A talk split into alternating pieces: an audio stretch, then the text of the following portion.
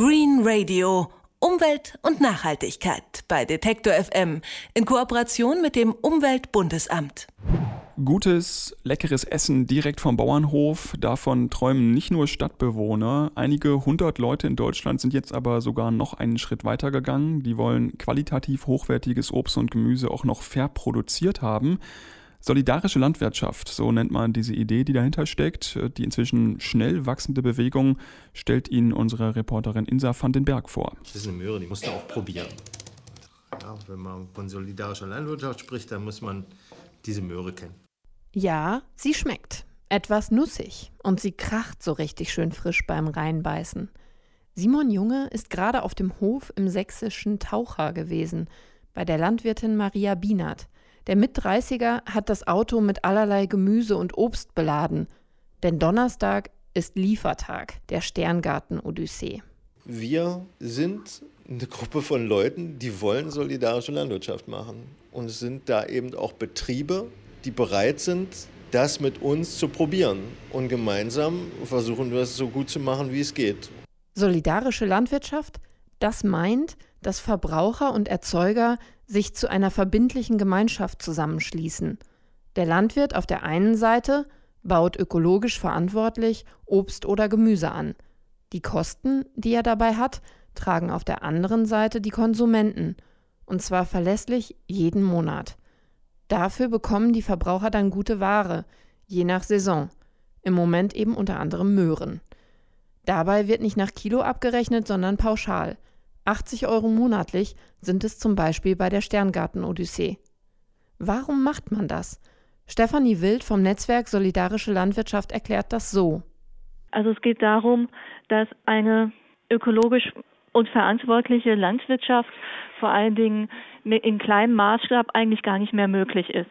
Bei den Preisen, bei den auch Regulierungen, die es gibt, haben diese kleinen Betriebe, vielfältigen Betriebe, Familienbetriebe eigentlich keine Existenzchance mehr, ohne sich selbst auszubeuten. Die solidarische Landwirtschaft ist in der jüngsten Vergangenheit eine schnell wachsende Bewegung.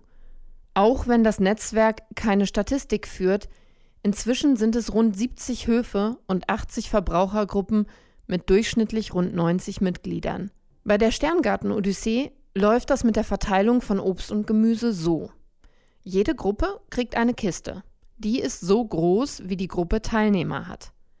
Wenn die Gruppe also 10 Teilnehmer hat, dann sind 10 Portionen Möhren in der Kiste. Die Idee zu dieser Versorgungsgemeinschaft hatte der Landwirt Simon Junge, nachdem er seinen ersten Betrieb aufgegeben hatte.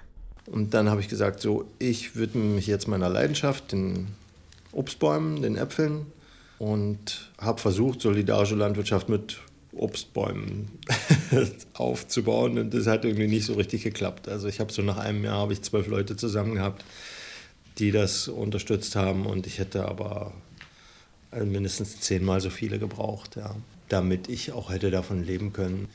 Stattdessen wurde ich gefragt, ob ich nicht auch Gemüse hätte. Und ich wollte nun aber nicht wirklich wieder einfach so Gemüsebauer werden. Und dann habe ich Maria gefragt, ob sie nicht Lust hat, mit mir zu kooperieren. Sie sagte, ja, ich habe das schon mal gehört. Eigentlich könnte das eine Perspektive sein. Lass einfach mal probieren. Maria ist Maria Bienert, die Möhrenzüchterin. Die beiden kennen sich schon lange und so hatte sie sich auf die Kooperation eingelassen. Weil das eine Arbeitsteilung ist, die es für den einzelnen Bauern wirklich angenehm macht. Oder viel angenehmer, als wenn er vom Schnittlauch bis zur Möhre eben wirklich alles selber machen muss. Und die Höfe, auf denen man also die, die Kuh, das Schaf, das Schwein, das Gemüse und überhaupt alles beieinander hat. Das sind also nur sehr wenige. Und ich kenne das auch, wie die Arbeit ist. Das ist für den Bauern echt auch ein anderes, ein sehr viel komplexeres und auch fester gebundeneres Leben. Es ist diese Nähe, die so zwischen Landwirt und Verbrauchern entsteht, die Simon Junge begeistert. Da blitzen seine Augen. Verbraucher, die sonst Kunden wären und jetzt verstehen, was es bedeutet, als Landwirt zu produzieren – die dann auch einstehen, wenn Not am Mann ist. Bei Krankheit, Wetterkapriolen, dem kaputten Lieferwagen des Bauern. In einer solchen Gemeinschaft sei der Landwirt dann eben nicht mehr allein. Also so wird es letztlich äh, nachhaltig oder verlässlich auch. Denn ein Großhandel, wenn der in eine schwierige Situation kommt, da zuckt er auch nur mit den Schultern und kann sagen, na, die Preise sind eben so, während man von Mensch zu Mensch viel, viel mehr und viel besser kommunizieren kann. Und so hat Simon Junge von der Sterngarten Odyssee offensichtlich gar keine andere Wahl.